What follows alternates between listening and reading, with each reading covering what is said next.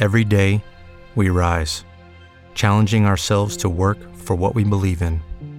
At U.S. Border Patrol, protecting our borders is more than a job, it's a calling.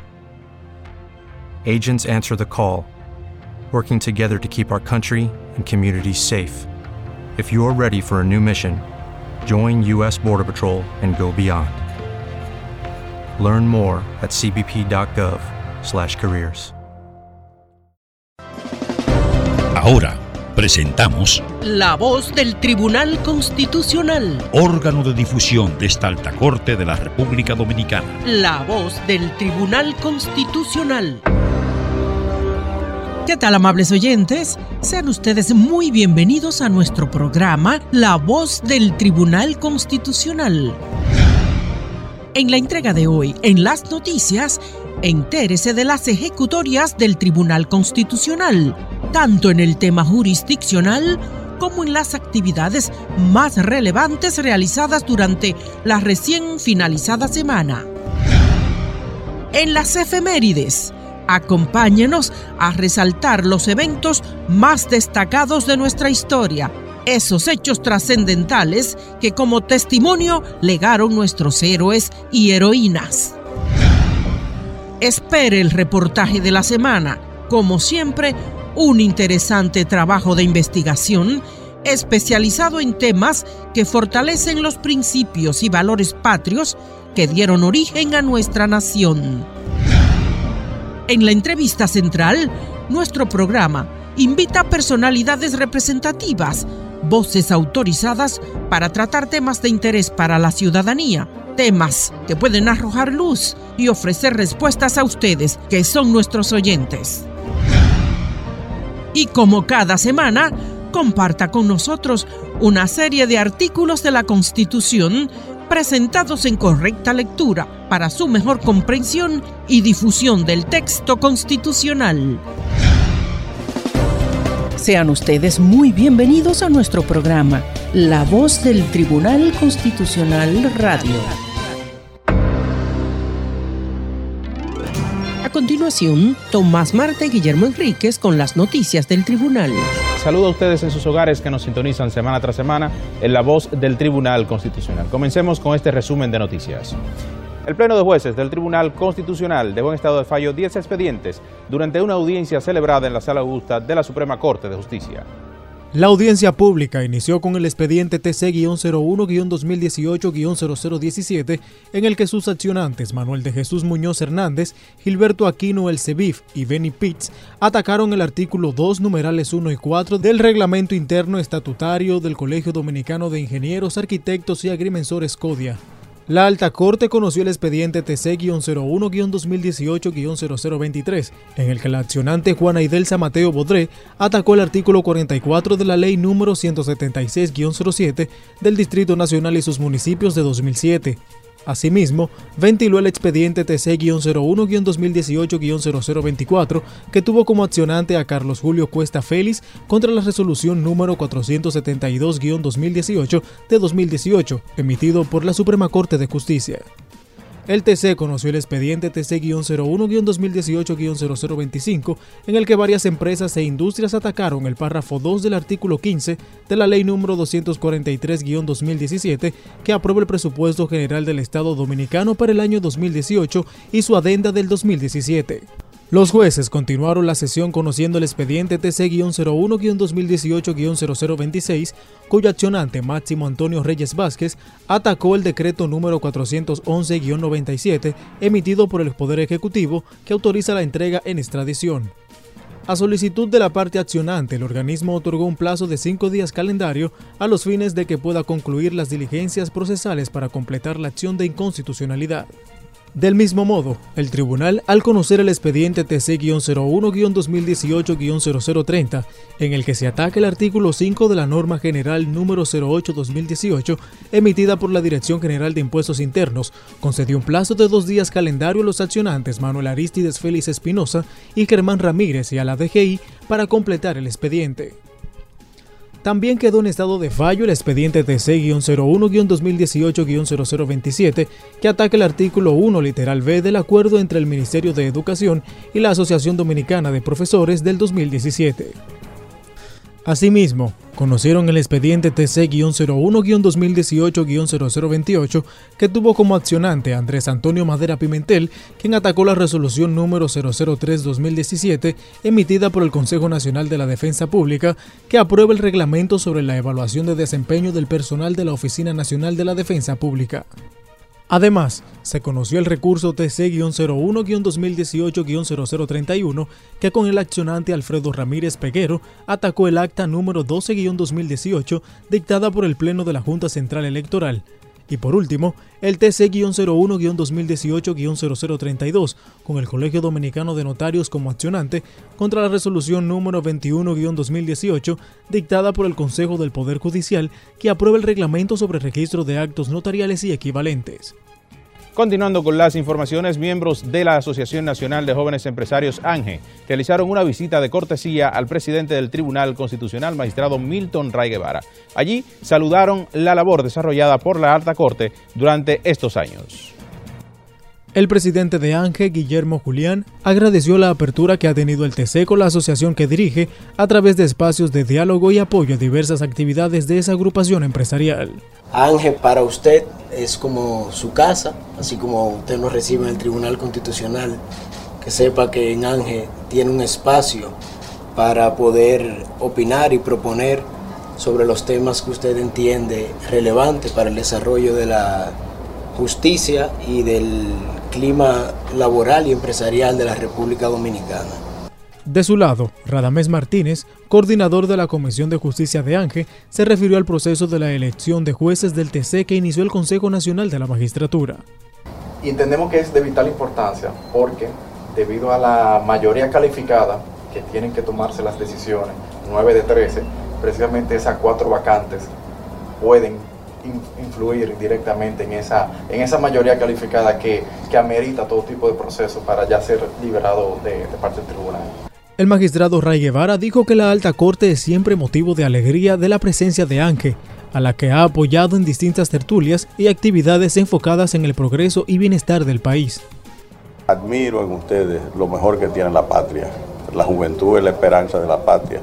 No olviden nunca que los fundadores de la República Dominicana eran jóvenes y tenían el entusiasmo que tienen ustedes que cada vez que asisto a una de sus actividades me siento tan complacido de ver la consistencia con que ustedes actúan. No es un asunto esporádico, no es como un espasmo institucional que se produce en Ángel, sino que Ángel siempre, a través de esa renovación anual que tiene de la directiva, que me llama mucho la atención, puede dar seguimiento por el esquema de desarrollo institucional que ustedes tienen a los programas, a los planteamientos. Al concluir el encuentro, los directivos de Ángel recibieron kits de publicaciones y firmaron el libro de visitas del Tribunal Constitucional. Amigos, en ocasión de la segunda jornada de trabajo desarrollada por el Consejo Nacional de la Magistratura, el presidente del Tribunal Constitucional, magistrado Milton Ray Guevara, saludó el proceso desarrollado para la recomposición de dos de las altas cortes. Ray Guevara valoró como acertada la decisión del Consejo Nacional de la Magistratura de organizar en un único proceso la decisión de, por un lado, reemplazar o reelegir a los magistrados del Tribunal Constitucional que cumplieron los seis años por los que fueron designados y que no han cumplido 75 años de edad, así como la evaluación de 12 magistrados de la Suprema Corte de Justicia que ya cumplieron siete años en sus funciones conforme lo previsto por el artículo 181 de la Constitución se mostró confiado en que el Consejo Nacional de la Magistratura, encabezado por el presidente Danilo Medina, llevará a cabo una selección que permitirá que las candidatas y candidatos más idóneos, capaces, leales a la Constitución, laboriosos y comprometidos con el fortalecimiento del Estado de Derecho, sean los que accedan a ocupar las vacantes que se precisen en ambos tribunales. El presidente del máximo órgano de interpretación de la Constitución indicó que la propia ley sustantiva define en sus artículos 153 y 187 los requisitos y condiciones que debe contemplar el Consejo para las designaciones correspondientes en los indicados órganos. Ray Guevara agradeció las numerosas muestras de apoyo y respaldo que, de manera pública o privada, ha manifestado importantes estamentos, personalidades y ciudadanos a la labor que ha desarrollado el Tribunal Constitucional que ha sido reconocida dentro y fuera del país. Usted continúa informándose a través de nuestra página web www.tc.gov.do.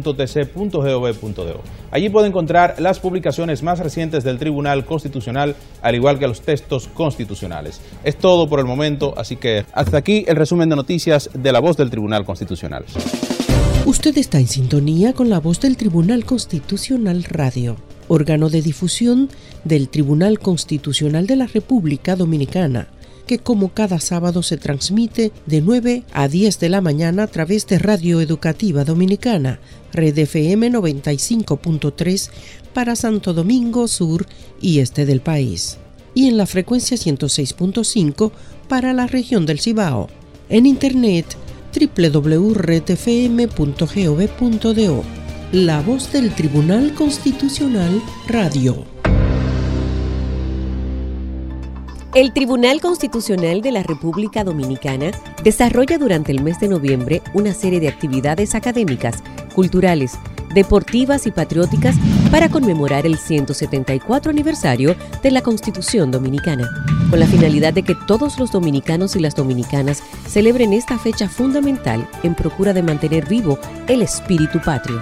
Súmate a celebrar nuestra patria, nuestra dominicanidad. Noviembre Mes de la Constitución Dominicana, hacia una generación constitucional. La prevención temprana del cáncer de mama puede salvar tu vida. Octubre, mes de la lucha contra el cáncer. Tribunal Constitucional de la República Dominicana, hacia una generación constitucional. El Tribunal Constitucional de la República Dominicana es el órgano responsable de garantizar la supremacía de la Constitución, la defensa del orden constitucional y la protección de los derechos fundamentales. Sus decisiones son definitivas e irrevocables y constituyen precedentes vinculantes para los poderes públicos y todos los órganos del Estado. En seis años, el Tribunal Constitucional ha emitido más de 3.000 sentencias que han impactado de manera positiva a la sociedad dominicana. Dentro de su programa académico, el Tribunal Constitucional desarrolla una serie de actividades que buscan fomentar la cultura constitucional en nuestro país. Conoce más sobre nosotros ingresando a nuestra página web www.tc.gov.do y síguenos en las redes sociales, Facebook Tribunal Constitucional RD, Twitter e Instagram arroba Tribunal Const RD, YouTube Tribunal Constitucional, Tribunal Constitucional de la República Dominicana, hacia una generación constitucional.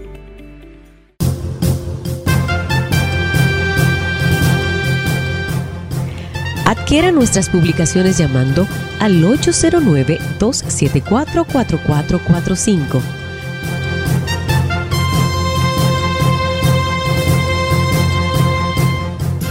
Tribunal Constitucional de la República Dominicana.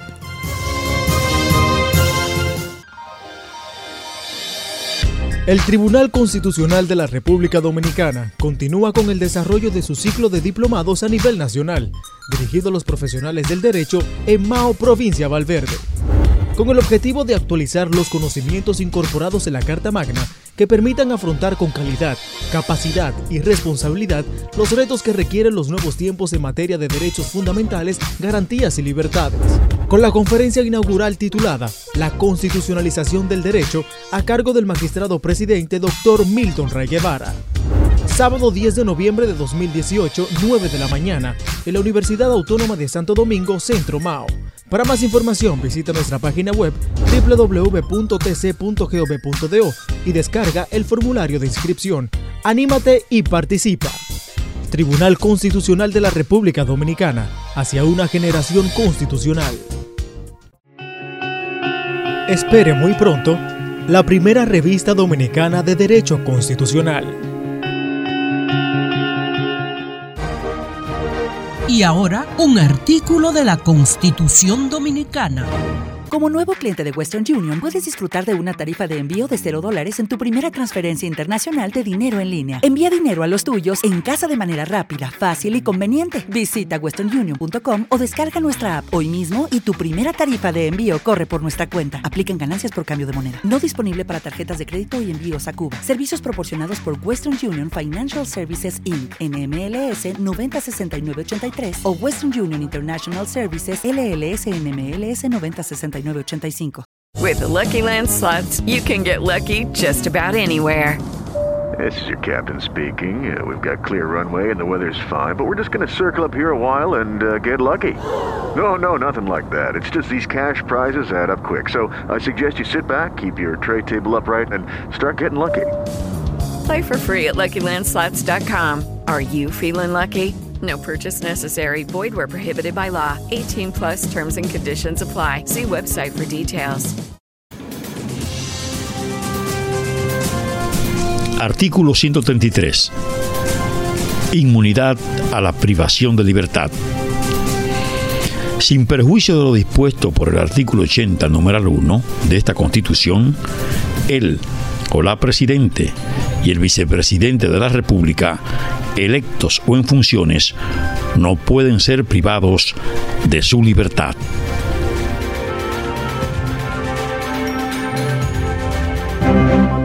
El Tribunal Constitucional tiene como objetivo Garantizar la supremacía de la Constitución la defensa del orden constitucional. y la protección de los derechos fundamentales.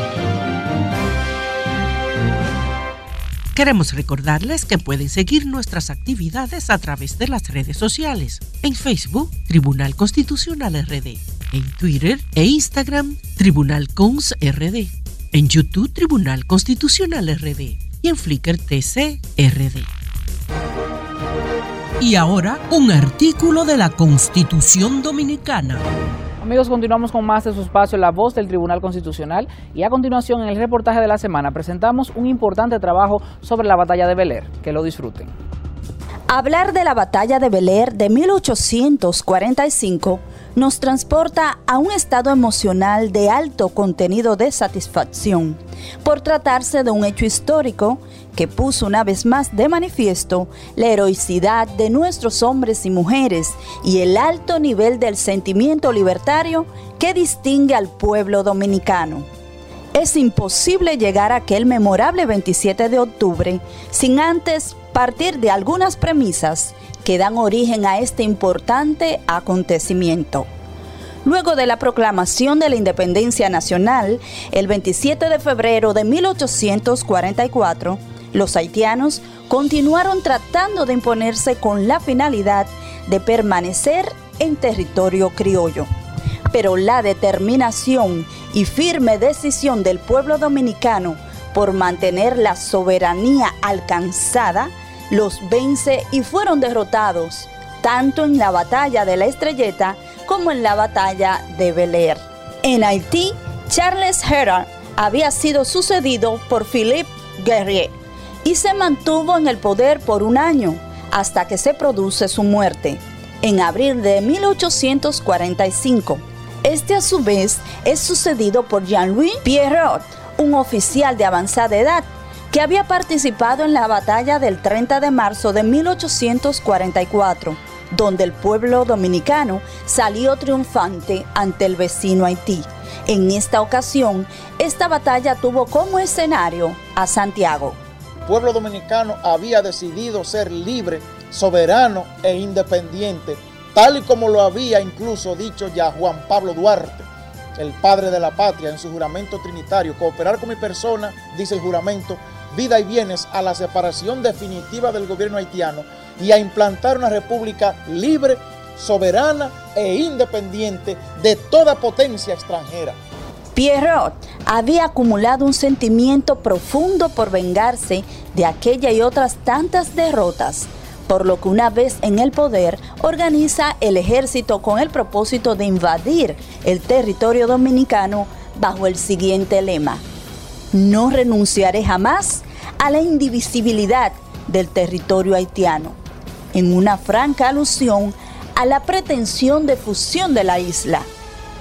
Lanzó su ejército en contra de nuestro pueblo, pero las respuestas no se hicieron esperar. Tanto en el norte como en el sur se libraron numerosos combates, los que mantuvieron a los generales Antonio Duvergé y a José Joaquín Puello en constante activismo durante todo el año de 1845.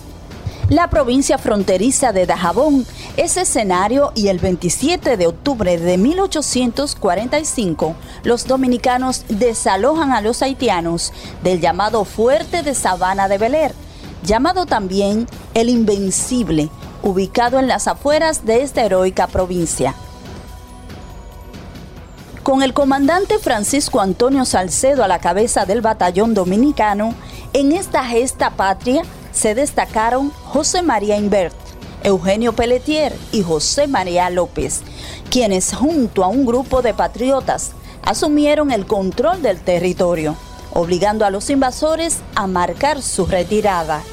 El Invencible, un fuerte amurallado construido por el general haitiano Serafín, estaba rodeado de trincheras y fortificaciones menores por todos los flancos, colocándose la artillería en un promontorio o monte de poca altura, aparentemente inaccesible para las tropas dominicanas. Esta gesta ha sido reconocida en la historia dominicana como una de las batallas más encarnizadas y de más corta duración. La caballería armada fue dividida en dos grupos o secciones, una comandada por el coronel José Mayor y el teniente coronel Juan Luis Pinero, en tanto que los generales Francisco Antonio y José María Invert se encargaron de la dirección general de las operaciones de la batalla de Beler desde la parte central. La estrategia diseñada por el general Salcedo incluía confiar la misión de la jefatura en línea. El coronel Pedro Eugenio Pelletier, quien era un destacado militar de origen francés, prócer de la independencia y de la guerra de la restauración, cuyo sentimiento dominicanista rebosaba los límites inimaginables, junto a este capitán, Benito Martínez, tropas de Puerto Plata y de la línea noroeste. Se instaló una artillería en el ala izquierda, comandada por los tenientes coroneles José Silva y Andrés Tolentino, otra bajo el mandato del teniente coronel José María López, mientras en la parte central se ubicó el batallón de Santiago, Moca y La Vega, todos bajo el mando del coronel Nicolás Gómez y el teniente coronel Lorenzo Mieses. Las tropas haitianas, desde su centro de mando, dieron su respuesta también a los dominicanos, abriendo fuego y causando algunas bajas simultáneas en las tres columnas no obstante, una vez ubicadas las posiciones de las tropas haitianas y los principales blancos de ataque, los dominicanos, guiados por los lugareños de la región, volvieron a la carga con más precisión y tesón, avanzando rápidamente y sin dar tregua. El momento más importante con el cual se decidió la batalla fue cuando el general Salcedo avanzó impetuosamente con sus tropas, dándole aún más respaldo al Ejército Nacional Dominicano. De inmediato, todos los dominicanos en una sola voz gritaron por los cuatro vientos, ¡Viva la República Dominicana! Es en este preciso momento, en cuanto se derriba el fuerte, que hasta ese entonces era llamado el Invencible. Es de este modo como se impone nueva vez la dominicanidad y el espíritu indoblegable de la soberanía que inculcaron nuestros próceres, en especial el padre fundador Juan Pablo Duarte, desde sus simientes y hasta nuestros días. En esta batalla, el general Serafín pierde la vida. No conforme el presidente Pierrot, quiso entonces declarar una guerra por mar envió una flota, pero al querer desembarcar en Puerto Plata, debido a la oscuridad de la noche, encallaron en la poza del diablo, cayendo todos prisioneros el 21 de diciembre de aquel año 1845. De su lado, el general Pierrot quiso contrarrestar y anunció una nueva campaña el día primero de enero de 1846, pero sus oficiales y soldados cansados de ocho meses de luchar estéril y conscientes de la determinación del pueblo dominicano, acogieron con frialdad ese nuevo llamado. Hoy recordamos a nuestros héroes de la batalla de Beler y exhortamos a nuestros jóvenes mantener vivo su legado, que es lo mismo que mantener viva la República Dominicana. Las generaciones actuales le debemos mucho a los independentistas y a los restauradores y es nuestro deber velar para que esa historia se siga difundiendo, se siga conociendo, sobre todo para edificación del pueblo dominicano y muy especialmente para las jóvenes generaciones. El sano orgullo que ha sembrado por este hecho histórico en nuestro pueblo y en aras de que no se borre jamás de la memoria dominicana, que fue inmortalizado por Emilio Proudhon en el año de 1883, el escribir nuestro himno nacional, incluyéndolo en la estrofa que reza. Que si y a ti de un señor al Las carreras Belén campos fueron que cubiertos de gloria se ven.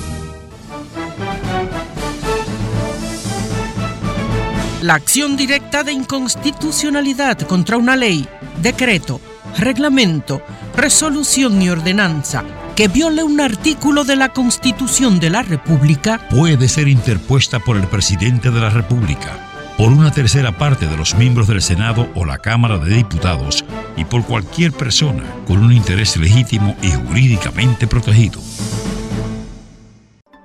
El Tribunal Constitucional de la República Dominicana desarrolla durante el mes de noviembre una serie de actividades académicas, culturales, deportivas y patrióticas para conmemorar el 174 aniversario de la Constitución Dominicana, con la finalidad de que todos los dominicanos y las dominicanas celebren esta fecha fundamental en procura de mantener vivo el espíritu patrio.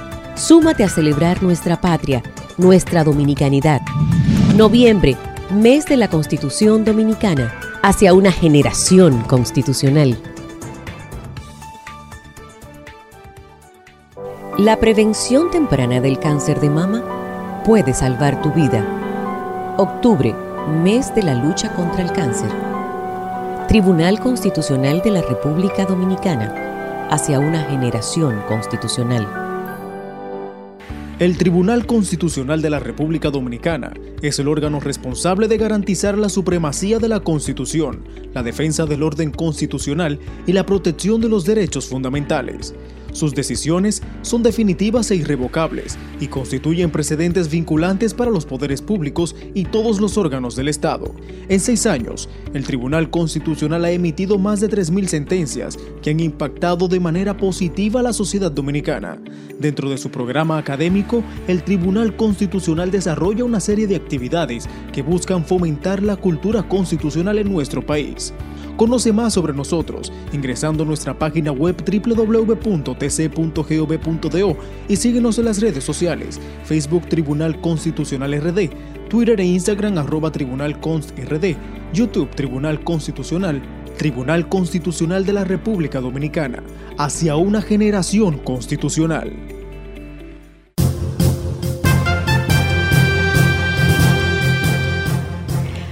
Adquiera nuestras publicaciones llamando al 809-274-4445.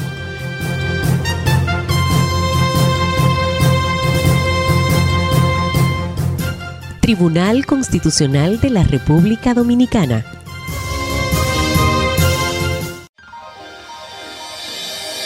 El Tribunal Constitucional de la República Dominicana continúa con el desarrollo de su ciclo de diplomados a nivel nacional, dirigido a los profesionales del derecho en Mao, provincia Valverde, con el objetivo de actualizar los conocimientos incorporados en la Carta Magna que permitan afrontar con calidad, capacidad y responsabilidad los retos que requieren los nuevos tiempos en materia de derechos fundamentales, garantías y libertades.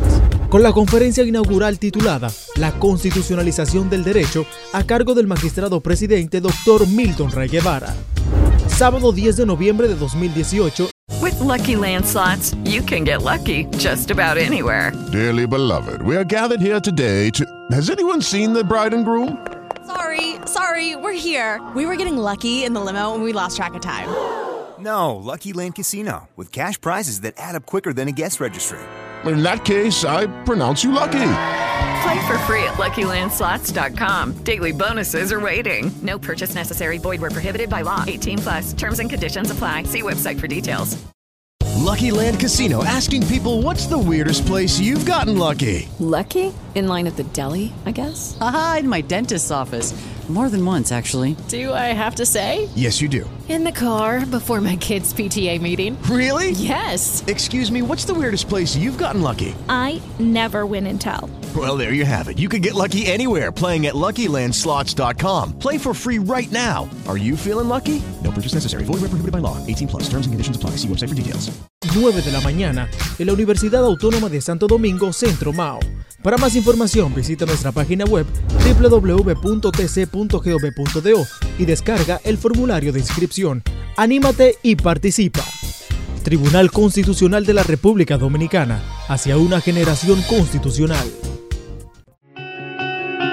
Espere muy pronto la primera revista dominicana de Derecho Constitucional.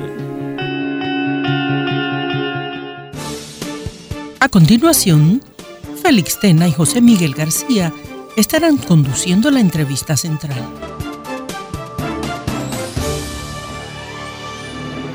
Amigos, continuamos con más de su espacio, La Voz del Tribunal Constitucional. Y a continuación, en la entrevista central, nos acompaña una invitada muy especial. Es licenciada en Derecho, con máster en Administración del Estado. Es también cofundadora de la Asociación Dominicana de Estudios de Administración del Estado, ADO Estado. Está con nosotros Candia Espaillat. Bienvenida, Candia, a este espacio La Voz del Tribunal Constitucional. Muchísimas gracias, José Miguel. Muchísimas gracias, Félix. De verdad que sí, por la invitación a ustedes y por permitirme aquí compartir un poco de lo poco que uno sabe de la Administración del Estado y también el tema central que va a ser los actos administrativos y la validez o no que tienen esto dentro de la sociedad. Candy, para iniciar un diálogo sobre la validez del acto administrativo en la República Dominicana, parece del todo necesario compartir primero con la ciudadanía de qué se trata cuando estamos hablando precisamente de actos administrativos. Sí, realmente para poder definir qué es un acto administrativo de manera obligatoria nos tenemos que referir a la Ley 107-2013, eh, dentro de su artículo 8, donde la misma expresa que los actos administrativos es la manifestación de la voluntad o deseo de la administración pública eh, de, dentro de sus potestades, asimismo como los jueces se expresan mediante sentencias, asimismo las administraciones públicas se expresan mediante actos. Y es así donde ellas pueden expresar, o sea, establecer cuál es su decisión, cuál es su voluntad en, en, en, toma, en sus tomas de decisiones. Y la misma ley 107 viene a regular todo lo establecido en cuanto a qué es el acto administrativo, cuál es su, cuál es su validez, cuáles son los, bueno, el tipo de acto ya viene siendo reglamentado o, viene siendo establecido a través de la doctrina, pero sí cuáles son las formas de poder emanar un acto. Candy, en ese sentido queremos saber cuál es la posición jurídica del acto administrativo y cuál es su importancia dentro del derecho administrativo. Bueno, lo que pasa, el acto administrativo tiene una importancia inmensa, porque ¿qué pasa? Las instituciones públicas son las que rigen el orden dentro del Estado dominicano. Entonces, ellas tienen su manifestación a través del acto administrativo. Entonces, si el, el acto administrativo que está arreglado a través de la ley 107.13 y su importancia radica en que en la medida que se emitan actos administrativos con los principios que de legalidad, con los principios, con, cada uno de los principios que establece la Constitución, nosotros tenemos una garantía de que la administración pública está actuando de manera correcta. Y en su obrar, ella, nosotros podemos establecer los diferentes tipos de actos y podemos inclusive enumerar cada uno de esos actos. Candy, a mí me parece importante, tú ya mencionabas la idea de unos principios que pueden incidir en la adopción de los actos administrativos y creo que por la naturaleza del tema del diálogo, la validez de los actos administrativos, sería importante compartir con la ciudadanía ¿Cuáles son los principios que rigen la validez de los actos administrativos? Para tener la determinación de la validez de un acto administrativo, esto tiene una serie de principios, lo cual emana en el artículo 9 de la misma ley 107, lo cual tiene que tener, tiene que ser un acto que tiene que estar eh, motivado, tiene que emanar del órgano competente y también es mismo tiene que estar, eh, tiene que ser legal, o sea, tiene que estar dentro del ordenamiento jurídico. No puede, eh, no puede ir en contra de ninguna norma general ni tampoco de ninguna ley, porque los actos administrativos dentro de la jerarquía está por debajo de los reglamentos y asimismo por debajo de las leyes. Entonces, para que podamos establecer el principio de cuáles son la, validez, tiene que ser, primero tiene que tener, eh, tiene que tener competencia de territorialidad. Por ejemplo, en el caso de los municipios, los municipios, ah, tanto los distritos municipales como los ayuntamientos, para emanar un acto y establecer cuál es su voluntad, ellos tienen que estar, tienen que emanar esos actos dentro de la limitación territorial que ellos tienen. El municipio de Verón no puede venir y eh, irse a emanar un acto sobre, sobre el Jimaní porque no está dentro de su competencia. Entonces ahí ya eso implica nulidad de pleno derecho de dicho acto. Los actos también tienen que estar dentro del tiempo. No obstante ello, también tienen que estar dentro de la materia. Es decir, un órgano que sea tributario no puede venir y reglar asuntos penales. O sea, el acto administrativo dentro de la administración donde emana tiene que eh, irse, o sea, dentro de la materia, dentro de la parte de territorialidad, también no puede, tiene que respetar el principio de legalidad y lo más importante es que tienen que estar motivados. es fundamental la motivación, ya que de ahí es que se ve cuál es la voluntad de la administración para poder determinar eh, por qué se está emitiendo ese acto, cuál es la razón, cuál es el principio y si el mismo es legal o no. Candy, en función de las disposiciones de la Ley 107-13 de la República Dominicana, queremos saber cuáles son los actos nulos de pleno derecho y cuáles son las consecuencias jurídicas para los defectos de la forma del dictado del acto administrativo. Mira, ahí ya me tengo que remitir obligatoriamente porque la ley establece durante establece la nulidad de pleno derecho, la nulidad en los aspectos de forma, que la nulidad de los aspectos de forma no necesariamente genera una nulidad absoluta, sino que pueden ser salvados. Es importante resaltar que para poder determinar que un acto administrativo es nulo o no, tiene que eliminar un procedimiento. Es decir, regularmente uno tiene que, em, en el, en, cuando uno necesita de manera rápida, uno puede establecerlo a través de una medida cautelar y ya cuando este mismo viene siendo, de, puede, puede tal vez esperar dentro del procedimiento, puede realizarse a través del contencioso administrativo. Vale resaltar que las medidas cautelares o también las cautelarísimas, cuando ya son de extrema urgencia, estas siempre están eh, amarradas o siempre están dependientes del mismo, el mismo contencioso administrativo. Entonces es un juez que va a determinar si el acto es nulo o no, ya que en principio todos los actos se presumen válidos a través de, su desde que la administración se pronuncia sobre ellos y hace la publicación de los mismos. Pero eh, eh, a pesar de que la administración presume que todos los actos son válidos, la misma, o sea, eh, esos están reglados y la misma ley es quien regla su validez o su invalidez. Entonces, como tal como lo mencionaba, en la misma ley 107.13, en su artículo 14 eh, establece lo que son las partes de invalidez. Dentro de las partes más, eh, o sea, si el mismo está carente de motivación, tal como yo mencionaba anteriormente, si el mismo tiene un contenido imposible o que tiene una infracción penal, eso pasa mucho, en la parte de la infracción penal pasa mucho cuando el acto fue emanado por un soborno, es decir, fue sobornado el ministro o la persona, quien va, o el administrador que va a emitir el acto, y esta persona, a través, por ese soborno, emite un acto administrativo y luego se descubre o se hace público. Entonces, este acto eh, ya entra también una fase penal, pero puede ser declarado nulo por esa infracción penal que tiene tras de él, como es como la base de la teoría del árbol envenenado como el, árbol está envenenado, se, entiende que también la manzana está envenenada y que tiene que ser anulado completamente. También en los mismos actos de pleno derecho, eh, también tienen que tener, obviamente, tienen que estar dentro de los principios y orden constitucionales si, viola, nosotros tenemos en la Constitución, desde el artículo 34 hasta el artículo 64 o 67, una serie de derechos fundamentales donde el acto tiene que estar prorrogado de los mismos. También, si, si estos actos violan algún reglamento, o alguna ley que esté, obviamente que están por encima de los actos administrativos, esto ya también tiene la nulidad de pleno derecho. Viene siendo así que cuando se, cuando se estipula que un acto tiene la unidad de pleno derecho, no importa en el momento que, la administración, que el particular pida que se invoque la nulidad, o hasta un mismo juez de manera de, de oficio puede también invocar dicha nulidad, porque eso da nulidad absoluta, que no es lo mismo cuando es anulabilidad, que viene siendo cuando tiene unos defectos de forma que ya hay, eso sí depende. Muchas veces los actos tienen algún vicio en la forma en que fueron emitidos y eso de manera no necesariamente eh, realiza que el acto sea anulable. Yo creo precisamente sobre esta última diferenciación me parece importante que podamos profundizar para que la ciudadanía comprenda de qué es de lo que estamos hablando, digamos. La teoría de la invalidez de los actos administrativos produce una diferenciación entre un acto anulable o un acto que es nulo, digamos, nulidad de pleno derecho. ¿Cuál es eh, esa diferenciación? ¿Por qué es importante para los fines de la relación que tienen los ciudadanos con la administración? Lo primero que la ley le establece. La ley establece tres categorías para la anulabilidad. inclusive eh, en el mismo capítulo 14 uno puede ver los tres tipos, la, las secciones y cuáles son los parámetros del mismo. La importancia es porque como el acto administrativo genera derechos, no se puede estar generando nulidad de los mismos, porque entonces eh, eh, la, anulación determina como si nunca hubiese existido esa, ese otorgamiento de derecho. Y eso puede causar daños a los ciudadanos que se le otorgaron ese derecho o a los ciudadanos que se limitó ese derecho. Entonces, es importante determinar muy bien cuál es el efecto que tiene ese acto que pretende declararse inválido, cuál es la violación que realmente impone, porque son derechos que uno está limitando o que ya fueron otorgados y que se van a, y que se van a anular, que se van a, eliminar.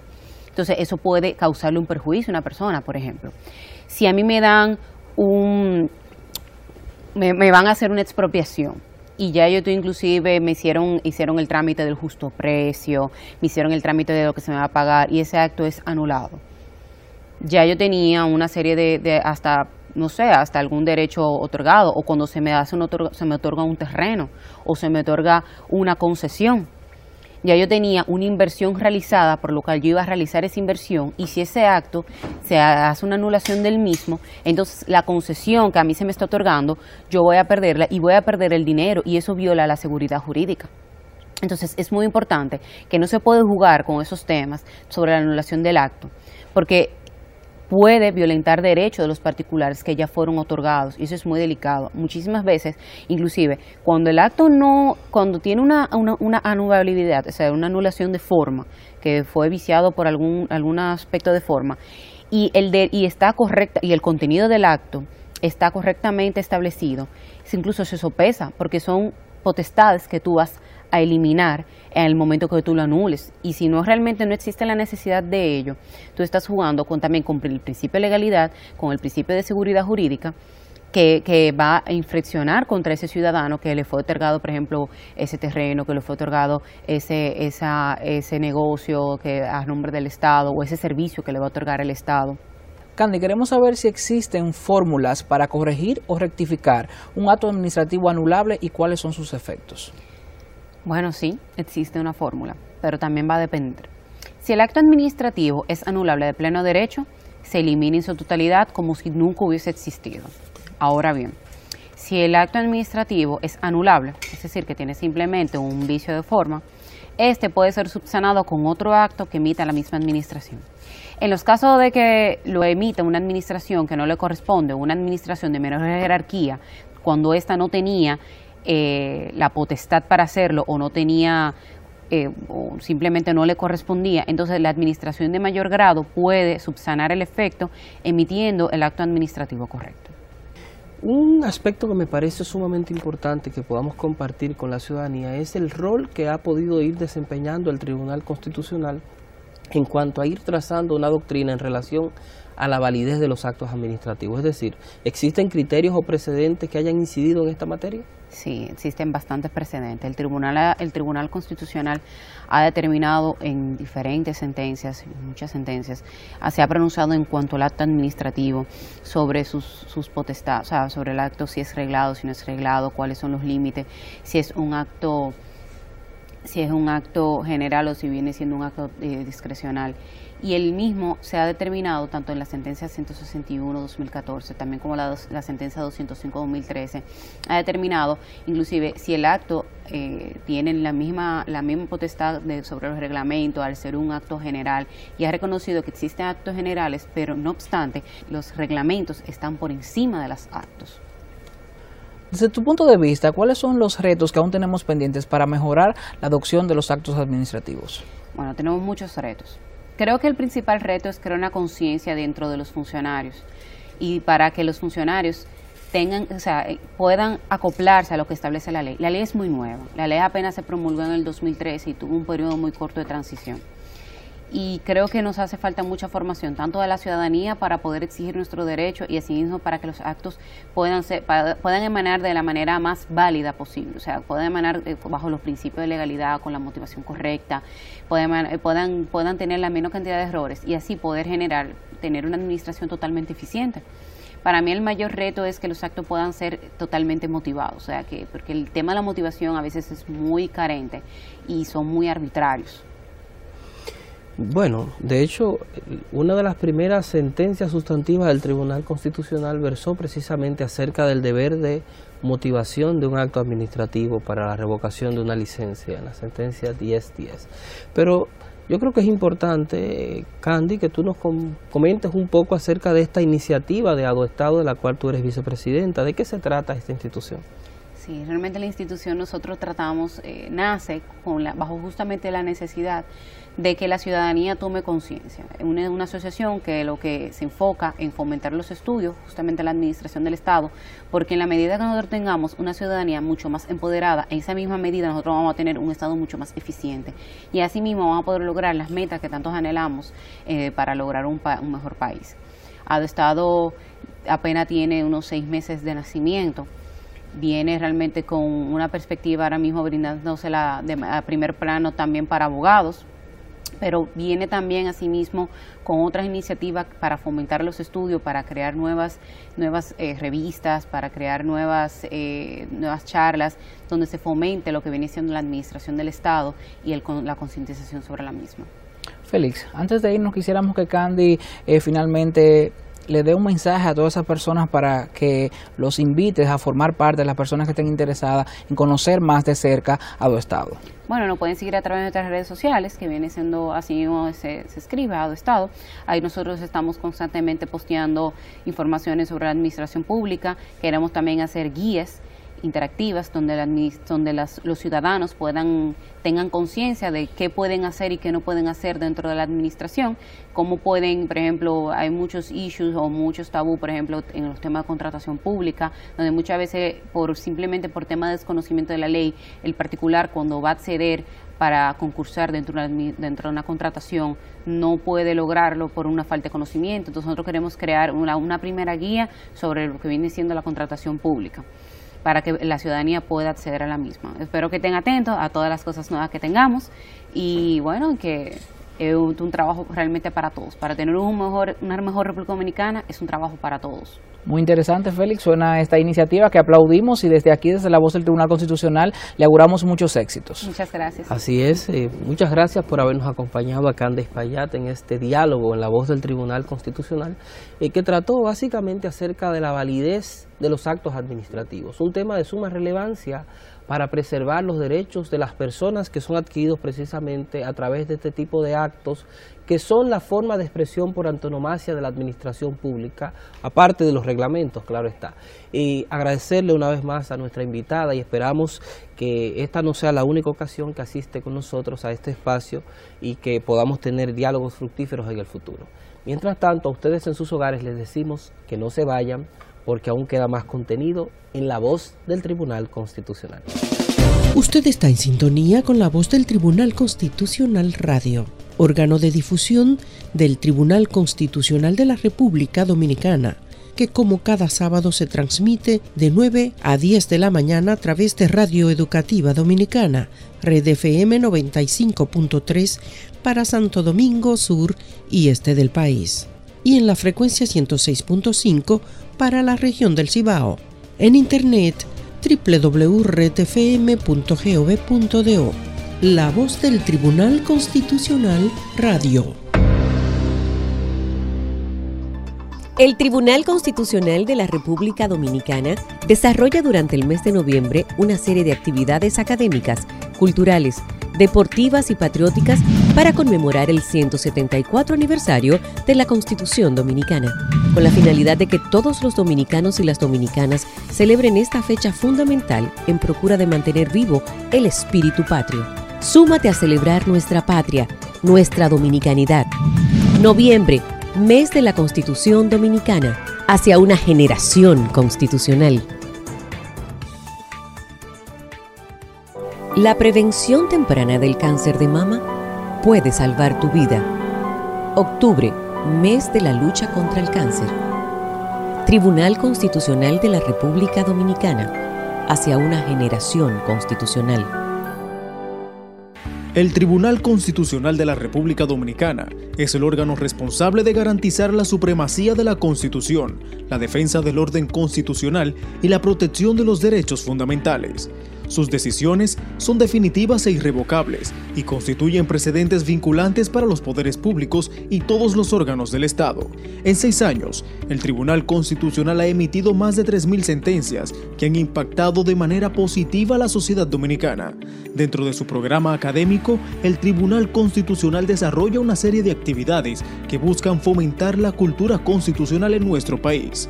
Conoce más sobre nosotros ingresando a nuestra página web www.tc.gov.do y síguenos en las redes sociales, Facebook Tribunal Constitucional RD, Twitter e Instagram arroba Tribunal Const RD, YouTube Tribunal Constitucional, Tribunal Constitucional de la República Dominicana, hacia una generación constitucional.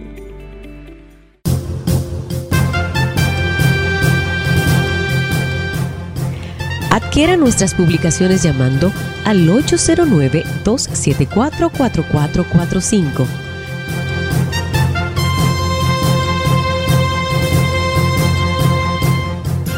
Tribunal Constitucional de la República Dominicana.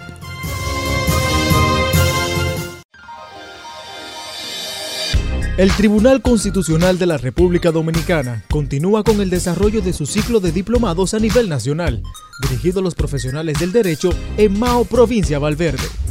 Con el objetivo de actualizar los conocimientos incorporados en la Carta Magna que permitan afrontar con calidad, capacidad y responsabilidad los retos que requieren los nuevos tiempos en materia de derechos fundamentales, garantías y libertades. Con la conferencia inaugural titulada La constitucionalización del derecho a cargo del magistrado presidente Dr. Milton Rey Guevara. Sábado 10 de noviembre de 2018, 9 de la mañana, en la Universidad Autónoma de Santo Domingo, Centro Mao. Para más información visita nuestra página web www.tc.gov.do y descarga el formulario de inscripción. Anímate y participa. Tribunal Constitucional de la República Dominicana, hacia una generación constitucional. Espere muy pronto la primera revista dominicana de Derecho Constitucional. En la voz del Tribunal Constitucional presentamos Las Efemérides, un merecido tributo con el cual el Tribunal Constitucional destaca los grandes eventos históricos, honra el sentimiento patrio y la valentía de los hombres y mujeres que con su arrojo forjaron la nación dominicana. En la efeméride constitucional de la semana vamos a tratar los eventos que ocurrieron a mediados de octubre de 1966 durante el proceso de reforma constitucional, a través de los cuales se discutieron aspectos importantes del catálogo de los derechos individuales contenidos en la entonces Constitución del 66 en su artículo 8. A través de esta efeméride vamos a conocer todas las incidencias de esta discusión. El día 14 de octubre del año 1966, la oposición política del país, representada en la Asamblea Revisora, se retira abruptamente de la misma luego de que fuera rechazada por el sector oficial una moción presentada por sus miembros. En la propuesta de los opositores al gobierno del presidente Balaguer, se solicitaba que fuera aplazada la discusión relativa al artículo que trataba sobre los derechos individuales. No obstante el pedimento opositor, los seguidores del oficialismo aprobaron el referido artículo sin la presencia opositora. Al otro día, 15 de octubre de 1966, el periódico El Caribe editorializó al respecto y dijo lo siguiente. La premura de ayer no se justifica, es de esperarse. Por consiguiente que cuando se proceda a la segunda lectura del proyecto, el asunto sea tratado con menos prisa y que se hagan entonces las enmiendas necesarias para lograr que nuestra próxima constitución corresponda a los anhelos de libertad, democracia y justicia social que animan a las mayorías nacionales.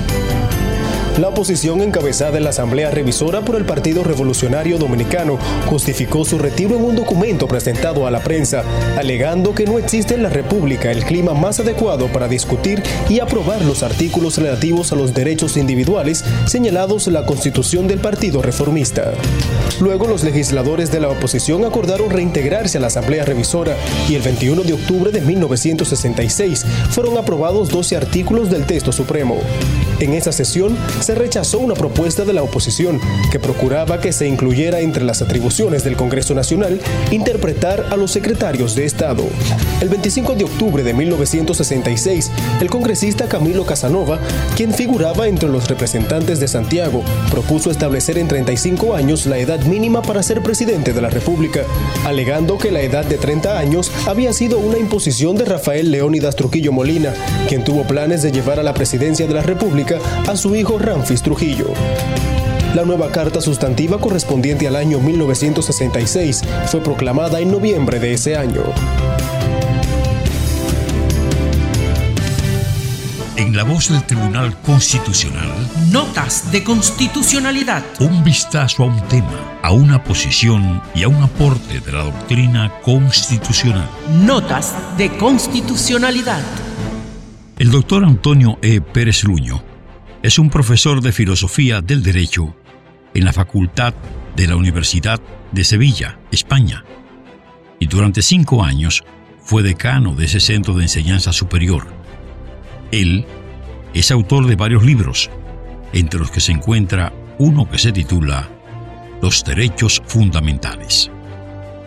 Del trabajo bibliográfico de este tratadista español de la materia constitucional, extraemos la siguiente nota. Citamos. El Estado de Derecho exige e implica, para hacerlo, garantizar los derechos fundamentales, mientras que estos, los derechos fundamentales, exigen e implican para su realización la existencia del Estado de Derecho. La Constitución Económica representa el soporte material de la actuación de los derechos fundamentales, pero esa Constitución Económica se halla integrada, en gran medida, por aquellos derechos fundamentales que delimitan el régimen de la propiedad, la libertad de empresa, el sistema tributario o el marco de las relaciones laborales y la seguridad social.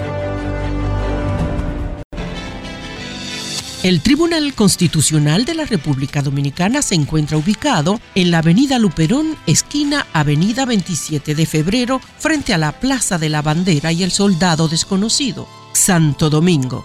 Teléfono 809-274-4445.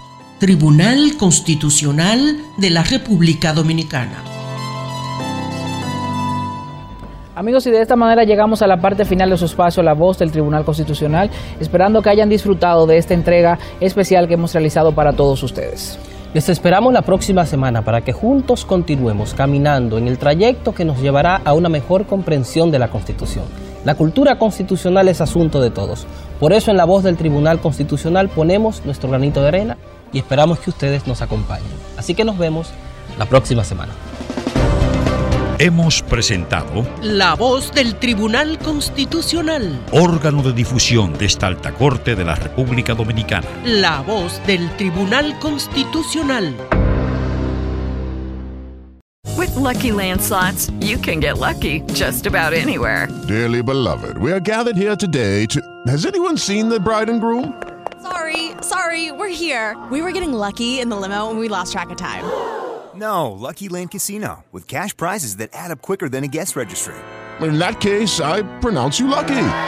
Play for free at LuckyLandSlots.com. Daily bonuses are waiting. No purchase necessary. Void where prohibited by law. 18 plus. Terms and conditions apply. See website for details.